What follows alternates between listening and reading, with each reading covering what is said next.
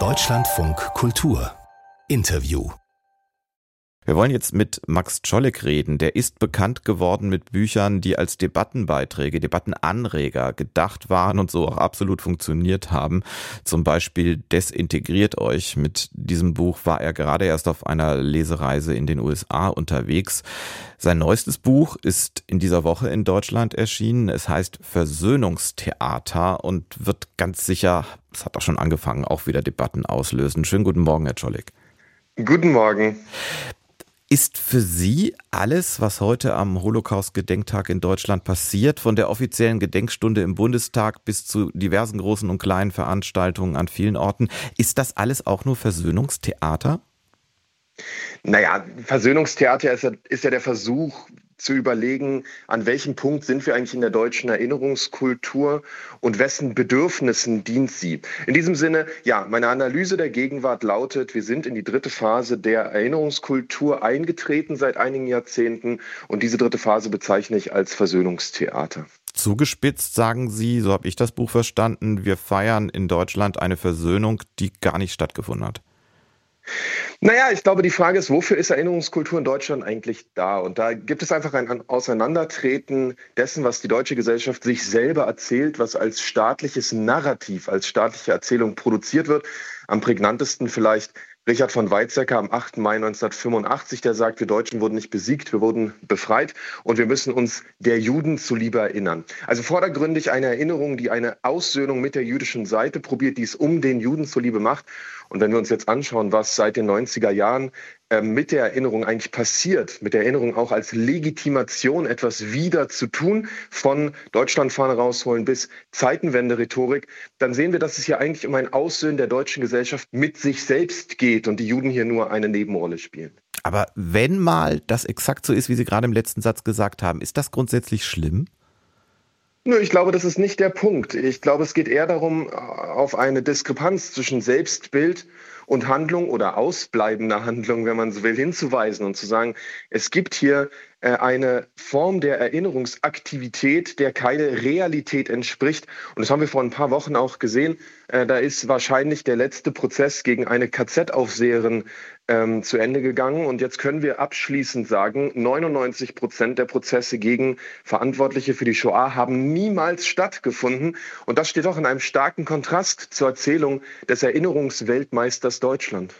Aber bedeutet denn äh, oder ist eine Voraussetzung für Versöhnung immer vorher irgendeine Form von Vergeltung? Ich glaube, das sind fast unterschiedliche Dinge. Ne? Das eine ist, dass äh, man Erinnerung oder Erinnerungsarbeit so versteht, dass sie schon identisch ist mit der Versöhnung. Das könnte man als eine Art vielleicht christliches Modell des, des Rosenkranzbetens verstehen. Also ich tue etwas und das ist bereits die Handlung der Versöhnung.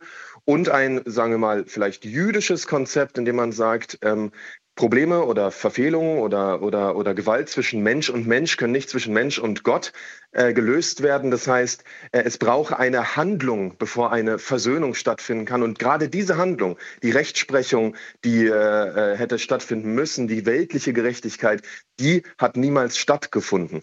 Man kann sie aber in den allermeisten Fällen ja jetzt auch nicht mehr nachholen. Ganz genau. Und ich glaube, das ist genau der Punkt, an dem meine Arbeit häufig ansetzt. Letztes Jahr haben wir im Jüdischen Museum Frankfurt am Main eine Ausstellung zur Kulturgeschichte jüdischer Rache gemacht. Also genau die Frage, was passiert eigentlich, wenn die weltlichen Instanzen der Gerechtigkeit, die ja in einem Rechtsstaat normalerweise zum Beispiel die Gerichte sind, wenn die so versagen wie in Bezug auf die Shoah?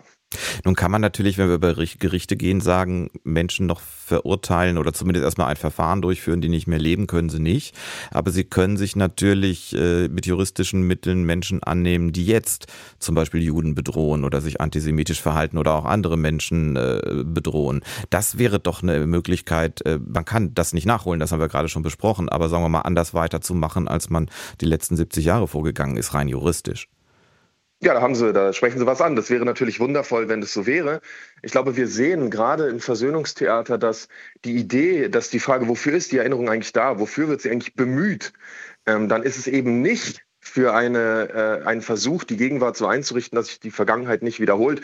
Sonst hätte man ja nach dem Auffliegen des NSU eine ernsthafte Aufarbeitung durchgeführt oder hätte tatsächlich die Bundeswehr äh, mal durchleuchtet, nachdem klar geworden ist, wie viele Reichsbürger und Nazis da drin sind und so weiter und so fort. Aber darum geht's nicht. Die Erinnerungskultur hat keine Konsequenzen für die Art und Weise, wie die deutsche Gegenwart sich selber strukturiert, ne? sondern ähm, sie ist eigentlich als Legitimationsfigur da, die immer wieder bemüht wird, um, mit Lars Klingbeil zum Beispiel gesprochen, dem Generalsekretär der SPD, nach 80 Jahren der außenpolitischen Zurückhaltung endlich wieder einen Führungsanspruch beanspruchen zu können. Damit müssten wir jetzt mal, und ich möchte das auch tun, über die beiden anderen Phasen der deutschen Erinnerung oder Erinnerungskultur, wie wir es so nennen wollen, reden, die Sie in Ihrem Buch natürlich deshalb erwähnen, um dann diese dritte Phase, die Sie jetzt sehen, mit dem Versöhnungstheater auch logisch erklären zu können. Deutschland wird ja in vielen Teilen der Welt äh, bis heute stark gelobt für ja die Aufarbeitung der Vergangenheit, äh, die, die historische Arbeit, die Bildungsarbeit. Zu Unrecht? Na, auch da wieder die Frage ist, was genau ist das, was die deutsche Gesellschaft hier entwickelt hat als Modell? Ja? Natürlich ist das deutsche Erinnerungsmodell ein neues. Ähm, die Idee der äh, Erinnerung anstatt zu verdrängen beispielsweise ist eine Situation, die wir in vielen anderen Ländern nicht erleben. Da wird weiterhin fleißig verdrängt, um die eigene nationale Erzählung aufrechtzuerhalten.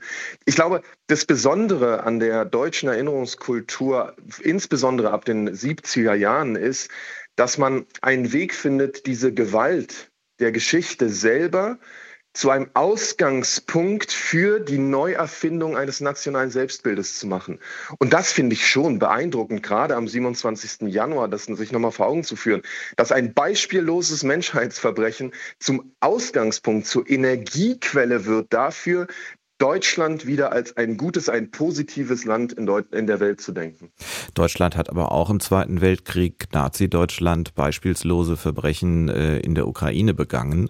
Und da finde ich, wird es jetzt in der aktuellen Debatte doch schwierig mit der Argumentation, die Sie gerade gebracht haben. Darf Deutschland äh, keine wichtige Rolle spielen, dabei äh, den russischen Krieg in der Ukraine zu beenden? Viele sagen aber auch aus historischen Gründen muss es das. Ich, diese Debatte ist total wichtig, dass man die führt. Ich glaube, entscheidend ist eher, ähm, wie funktioniert die Argumentation in diesem Moment. Und ich erinnere mich daran, letztes Jahr, Scholz, der sagt Zeitenwende äh, und äh, wir werden jetzt der Bundeswehr 100 Milliarden Euro geben und der Bundestag, der fast geschlossen aufsteht zur Standing Ovation, der also in Jubelstürme ausbricht und sagt, endlich wird die Bundeswehr aufgerüstet. Es wäre doch etwas völlig anderes, würde man sagen, naja, der Krieg zwingt uns jetzt dazu, etwas zu tun, was wir eigentlich äh, äh, historisch gesehen auch nicht gut finden, nämlich die, das Militär auszustatten. Worum es aber vor allem geht, ist, der Ukraine zu helfen. Wir wissen doch alle, dass die Bundeswehr erst in zehn Jahren auf, aufgerüstet werden wird und ähm, und das ist, glaube ich, mindestens genauso wichtig, dass die Bundeswehr der Ort ist, an dem sich Reichsbürger organisieren, an dem Sprengstoff äh, verschwindet, an dem Waffen verschwinden. Und ich zumindest sagen würde, wenn man ernsthaft die Lehren aus der Geschichte zieht, dann muss man doch zeitgleich auch diese Institutionen durchleuchten und, und neu strukturieren, bevor man denen einfach 100 Milliarden Euro gibt. Und das haben wir jetzt im Dezember auch nochmal gesehen bei der großen Razzia. Max Czolek über seine These vom Versöhnungstheater. Genau so heißt auch sein neuestes Buch, das Anfang der Woche im Hansa Verlag erschienen ist. Herr Czolek, ich danke Ihnen sehr für das Gespräch. Vielen, vielen Dank.